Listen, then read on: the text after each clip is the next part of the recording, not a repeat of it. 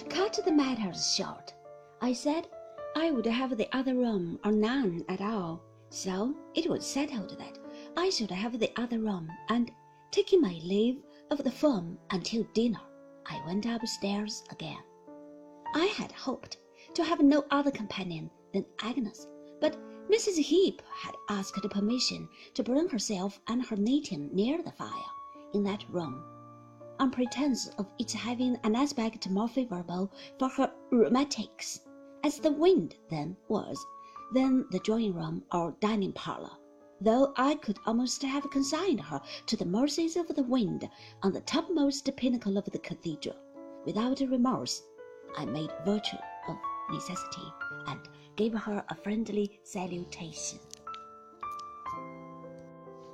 To cut the matters short, I said I would have the other room or none at all. So it was settled that I should have the other room, and taking my leave of the firm until dinner, I went upstairs again. I had hoped to have no other companion than Agnes, but Mrs. Heep had asked permission to bring herself and her knitting near the fire in that room, on pretence of its having an aspect more favorable for her rheumatics, as the wind then was, than the drawing room or dining parlour, though I could almost have consigned her to the mercies of the wind on the topmost pinnacle of the cathedral. Without remorse, I made virtue of necessity and gave her a friendly salutation. I'm humbly thankful to you, sir, said Mrs. Heep, in acknowledgment of my inquiries concerning her health. But I'm only pretty well. I haven't much to boast of. If I could see my Uriah well settled in life, I couldn't expect much more, I think. How do you think my Uriah looking, sir? I thought him looking as villainous as ever, and I replied that I saw no change in him. Oh, don't you think he's changed? said Mrs. Heep.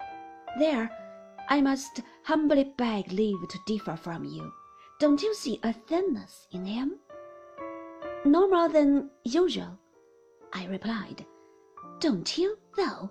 said Mrs. Heep. But you don't take notice of him with a mother's eye. His mother's eye was an evil eye to the rest of the world. I thought as it met mine, howsoever affectionate to him, and I believe she and her son were devoted to one another. It passed me and went on to Agnes. Don't you see a wasting and a wearing in him, Miss Wickfield? inquired Mrs. Heep. No, said Agnes, quietly pursuing the work on which she was engaged. You are too solicitous about him. He's very well. Mrs. Heep, with a prodigious sniff, resumed her knitting. She never left off, or left us for a moment. I had arrived early in the day, and we had still three or four hours before dinner. But she sat there, plying her knitting needles as monotonously as an hourglass might have poured out its sand. She sat on one side of the fire I sat at the desk in front of it. A little beyond me, on the other side, sat Agnes. Whensoever, slowly pondering over my letter, I lifted up my eyes, and meeting thoughtful face of Agnes, saw it clear, and beam encouragement upon me with its own angelic expression.